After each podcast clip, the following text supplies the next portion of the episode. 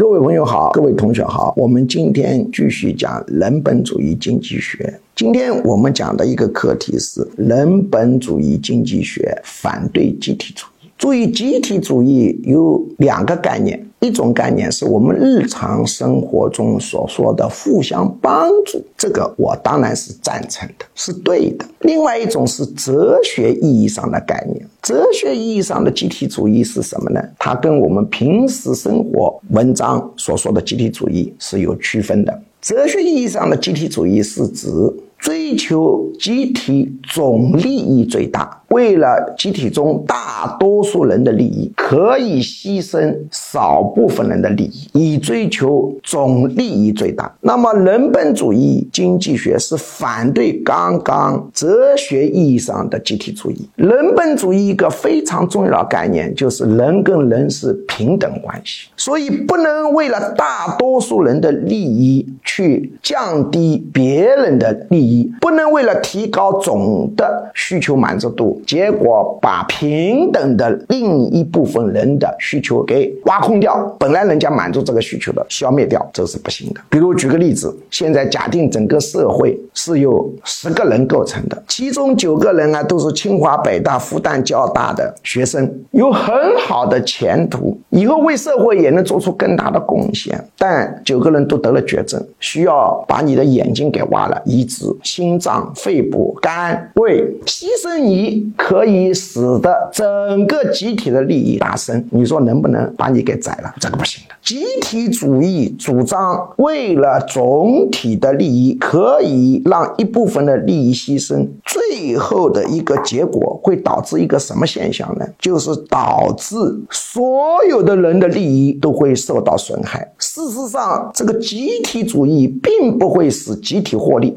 最终变成是那个组织者获利。那有人不能理解，我就举个例子啊，比如我们一个集体，就是我现在所在的这个小区，小区灌毒的时候，我们大家一起在商量，哎呀，现在灌毒了，我们这个小区门要进行管理，不能随便让人进来。那么我们小区人所有的人一开会，压倒性的多数通过了一个决议：你虽虽然在我们小区是租的房子，但是你不是我们小区的房东，不准进我们小区。于是这个小区里头百分之三十的人就被赶跑了，剩下这百分之七十人当中呢，过了一段时间又开会，少数服从多数，为了集体的利益，虽然你是这个小区的房东，但你不是上海人，不准进来。结果非上海户籍的这么一批房东，大概有百分之二十被关在外头，于是只剩百分之五十人在里头。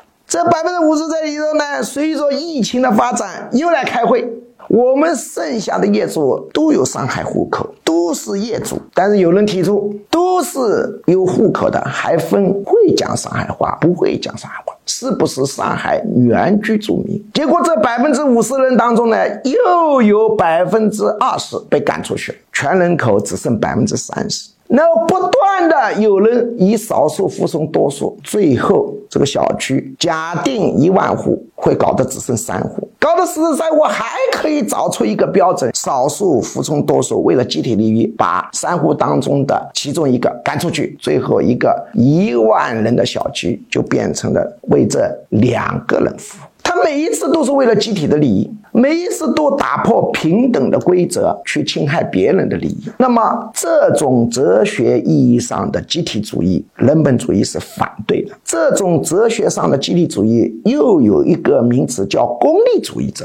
当然，哲学上讲的功利主义跟我们老百姓讲的功利主义是两个概念。哲学上讲的集体主义跟我们老百姓讲的集体主义是两回事啊。老百姓讲的集体主义，我是大大赞成的。民间俗语的集体主义就是要互相帮助嘛，要为团队考虑嘛，这个呢是非常赞成的啊。但是我们讲学术问题，首先要界定定义。当然，有人说你所说的哲学上的集体主义不是这个意思，那也可以。那么我们讨论问题，先要界定。定清楚。那你的按你的意思来说，我们因为本身这个学术上的这个定义是多元的，可以讨论的。按照我刚刚所说的定义，当然我根据大多数的学者的这个习惯来定义的啊，集体主义就是为了集体总利益最大化，可以牺牲少部分人的利益，这叫集体主义。人本主义是反对这一点的。